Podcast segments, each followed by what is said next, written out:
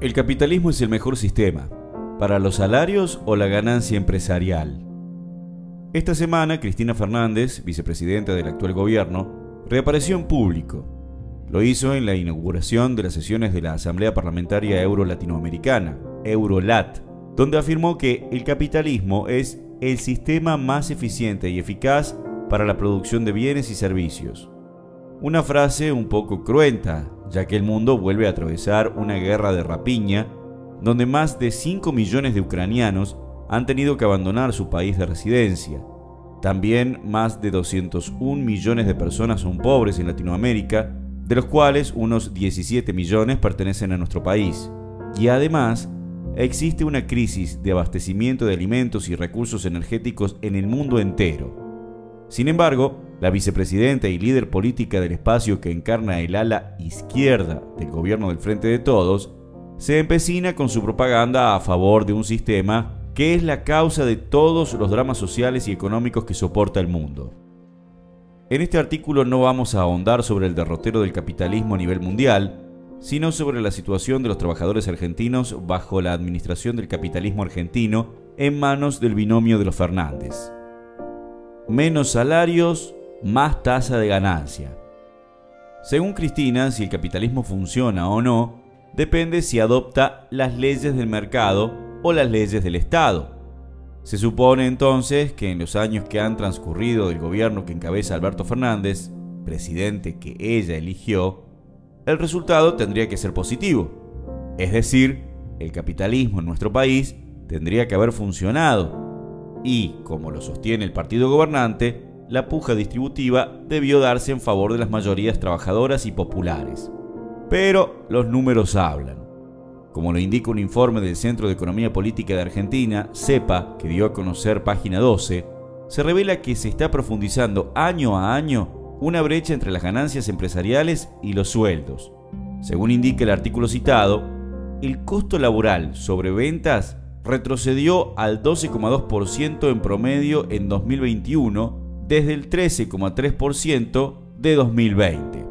Quedó en un rango incluso inferior al de todos los años del macrismo, cuando la caída estrepitosa del consumo alteró la ecuación de las compañías. Este dato está sumamente relacionado a la caída de los salarios en la participación de la renta nacional. El último informe del INDEC, que se encarga del estudio de estas variables, destacó que, en términos del valor agregado bruto, BAB, medido a precios básicos, su participación representó un 44,6%. Esta afirmación ni siquiera se acerca a aquel lema del 50-50 tan promulgado por el peronismo. La caída en la participación de los salarios en la renta nacional y su disminución dentro de los gastos de las principales empresas responde a un fenómeno mundial, revertir la caída tendencial de la tasa de ganancia. El comportamiento de las principales empresas radicadas en el país responde a un comportamiento patronal que se promueve en todas las latitudes.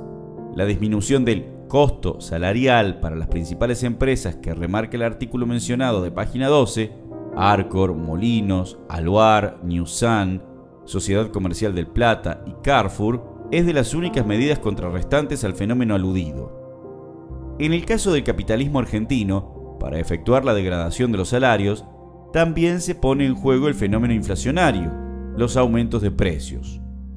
Así lo recalcan desde la CELAC al expresar que entre 2020 y 2021 la masa salarial aumentó 42%, los precios escalaron 52% y la ganancia empresarial 75%. En síntesis, el estatismo promovido por CFK no ha servido de nada para revertir las desigualdades intrínsecas al sistema capitalista. Más bien, si uno hace una revisión de estadísticas de años pasados, se han intensificado. Y lo más preocupante para quienes viven de su salario es que la ofensiva de las empresas no ha tenido su punto culmine. El nuevo acuerdo con el FMI, que funcionó como legalización de la estafa macrista, es un eslabón más para la explotación de los trabajadores argentinos. Un Estado presente para el empresariado.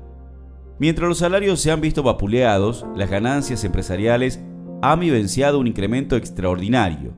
Lo que la vicepresidenta alude como presencia del Estado en el capitalismo no ha faltado. Aquí vale hacer una aclaración. La presencia del Estado siempre es en resguardo de las relaciones sociales de producción actuales, ya que el aparato estatal, para quienes nos reivindicamos marxistas, no es más que un instrumento de dominación económico, legal, cultural y de demás aspectos. Para ser más ilustrativos con esta afirmación, podemos sostener lo siguiente. Mientras vemos cómo la masa salarial en nuestro país sufre una caída importante, desde el ala del gobierno que encabeza CFK se impulsa el Fondo Nacional para la Cancelación de la Deuda con el FMI, un instrumento legal para blanquear capitales fugados y además pagar una estafa como el préstamo stand-by que el macrismo solicitó para financiar su campaña y el tráfico de dólares a paraísos fiscales. El proyecto del oficialismo reza, solo le corresponderá pagar a quienes tengan bienes en el exterior, estén evadiendo impuestos o lavando dinero, y que los alcanzados por este aporte deberán realizar un aporte del 20% de sus bienes no declarados que deberá ser abonado en dólares. Punto número 1. La iniciativa vuelve a legitimar uno de los negocios más importantes de los organismos imperialistas con los países semicoloniales como el nuestro, la deuda externa. Punto número 2. Ni siquiera la ley promueve hacerse de la totalidad de los activos fugados, sino de solo una parte, advirtiendo que en cierta medida es posible girar fondos al exterior sin declararlos. Y por último, no se usa el dinero para responder a las necesidades sociales que ilustran la crisis actual del país. La presencia del Estado, en este sentido, es aquella que también permite que siete multimillonarios puedan figurar como parte integrante de los magnates mundiales que ranquea la revista Forbes, y al mismo tiempo ubique los salarios mínimos del país en una cifra apenas por encima de los 33 mil pesos, monto que ni siquiera equivale al 50% de la última canasta básica calculada por el INDEC. Más allá del capitalismo, no puede existir nada de efectivo cuando 5 de cada 10 de los niños que viven en Argentina son pobres. El panorama desolador que presenta esta estadística está a las antípodas de lo esgrimido por la vicepresidenta. Defender el capitalismo es defender un sistema social en plena decadencia.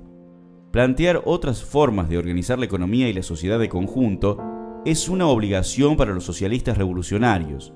Desde el MST en el FIT Unidad es una tarea que encaramos de forma diaria.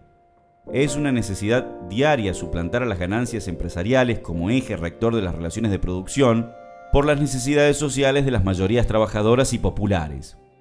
Ya no basta con acomodar la puja distributiva como sostienen discursivamente desde el frente de todos hace falta avanzar en la apropiación de la propiedad de los resortes estratégicos productivos, que falte alimento, que no haya viviendas para todos, que el transporte sea un dolor de cabeza y un privilegio a la misma vez, demuestra el fracaso del capitalismo. Estatizar estos elementos claves de la sociedad y ponerlos en funcionamiento bajo el control social de los trabajadores mediante un régimen democrático es una posibilidad concreta para terminar con desigualdades que tienen solución. Desde el oficialismo ya no basta la campaña de que no existe correlación de fuerzas para avanzar más allá del orden imperante.